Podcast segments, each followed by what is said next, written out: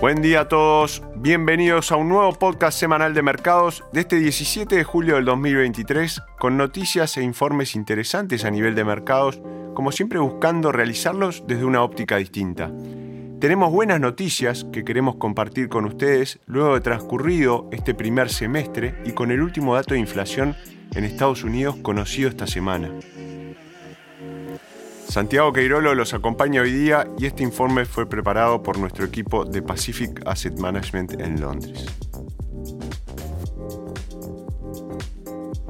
A finales del año pasado, el sentimiento hacia los activos de riesgo y en particular hacia la renta variable se tornó muy pesimista. El mercado bajista o bear market del 2022, que afectó en mayor medida las acciones de tipo growth o de crecimiento, pero que también afectó drásticamente a los precios de los bonos, condujo comprensiblemente a un sentimiento ampliamente negativo y pesimista en el mercado a medida que nos adentrábamos en 2023. La subida de las tasas de interés por parte de los bancos centrales de todo el mundo y la persistencia de altos niveles de inflación hicieron que las previsiones económicas pronosticaran importantes desaceleraciones en las principales economías del mundo. Mirando hacia atrás, llama la atención la fortaleza de los precios de la renta variable durante este periodo. El índice S&P 500 ha subido cerca de un 17% en lo que va del año y el índice MSCI World un 15%. Se trata de fuertes movimientos para un periodo de 12 meses, por lo que resulta aún más impresionante que se produzcan en tan solo los seis primeros meses del año. Durante la mayor parte de estos primeros meses de 2023, el repunte de la renta variable ha estado liderado por un pequeño grupo de acciones. Las grandes tecnológicas americanas han impulsado gran parte del rendimiento de los índices este año con el flujo de noticias en torno a la inteligencia artificial y un punto de partida de evaluaciones por debajo del promedio que apoyaron un fuerte movimiento al alza en los precios de las acciones de estas compañías. Más recientemente, hemos visto dos cosas que nos hacen pensar que el repunte del mercado accionario podría continuar durante el resto del año. En primer lugar, hemos observado lo que se llama una ampliación del rendimiento de los índices. ¿Qué significa esto de la ampliación? El hecho de que gran parte de la subida de los índices bursátiles en la primera mitad de 2023 estuviera impulsado por un pequeño número de acciones como Apple, Microsoft, Amazon, Nvidia, hizo que se tratara de un mercado estrecho. Cuando un repunte se amplía, queremos decir que más valores del índice están contribuyendo al rendimiento general del índice.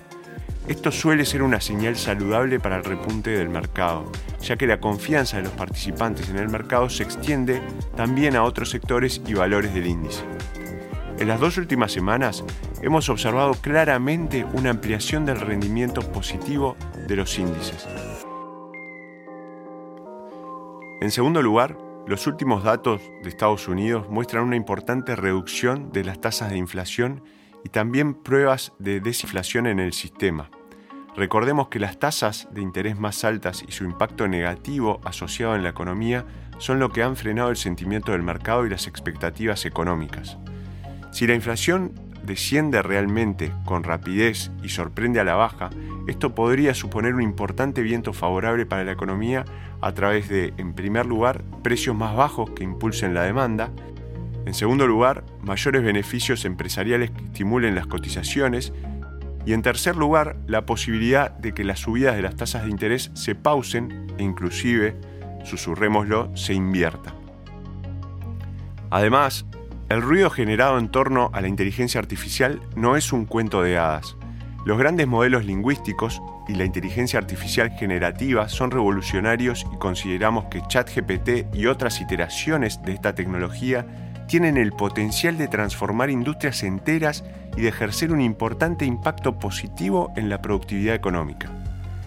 La ampliación del rendimiento de los mercados, la menor inflación y un viento favorable tecnológico para la economía podrían ser la receta para nuevas sorpresas al alza de los precios de la renta variable este año.